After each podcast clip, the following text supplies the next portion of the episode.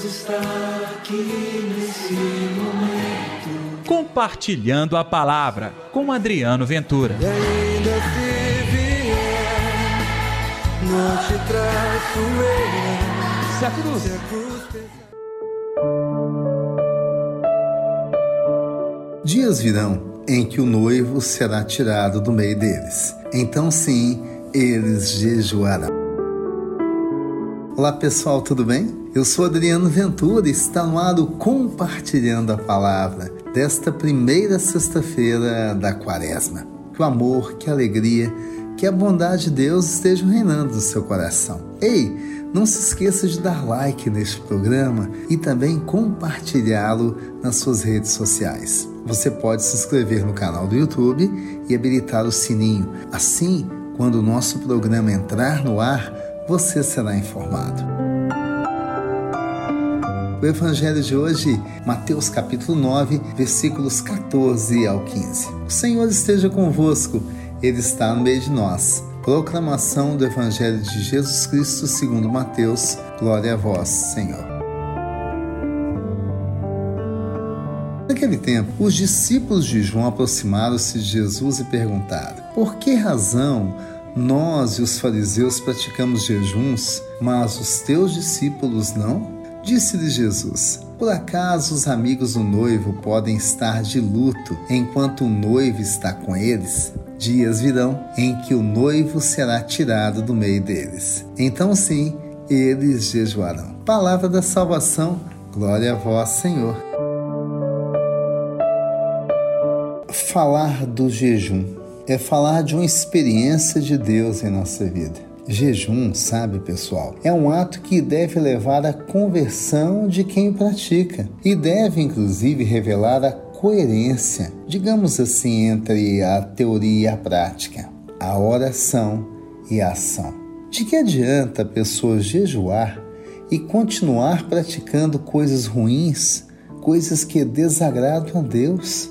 Esse jejum não tem sentido. O jejum que agrada a Deus, e tanto está claro subtendido neste Evangelho, quanto também a leitura da liturgia de hoje em Isaías, fica claro que é o jejum que promove a transformação. De que adianta jejuar e não cuidar de quem sofre? De que adianta jejuar e deixar tanta gente passando fome e outras necessidades e nós sequer ter condições de enxergar esse outro que está ao nosso lado.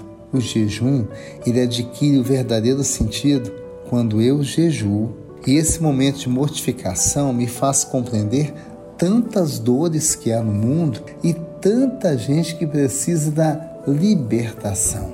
É, gente, o jejum não é punição. Cuidado, hein?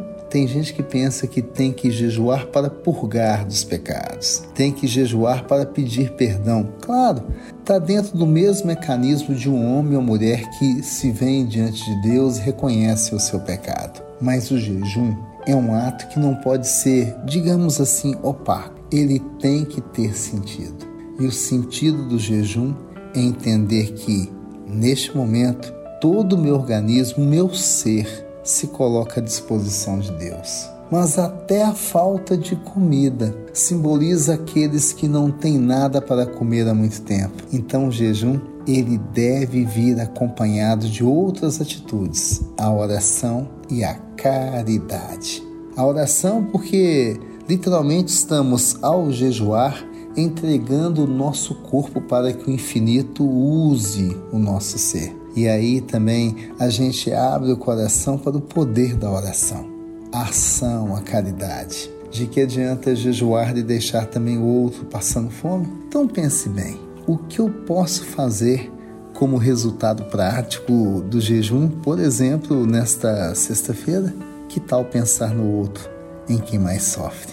Vamos orar? Deus está aqui neste momento sua presença é real em meu viver. Querido Jesus, ensina-nos a viver de verdade as práticas da Quaresma, em especial o jejum, a oração, a caridade. Que assim seja, em nome do Pai, do Filho e do Espírito Santo. Amém. E pela intercessão de Nossa Senhora da Piedade, padroeira das nossas Minas Gerais. Gostou do programa de hoje? Compartilhe você também. Amanhã tem mais. Até lá. Deus está aqui nesse momento. Compartilhe a palavra você também. Faça parte dessa corrente do bem. E ainda se vier, não te traço eu. Se a cruz Se a cruz pesar.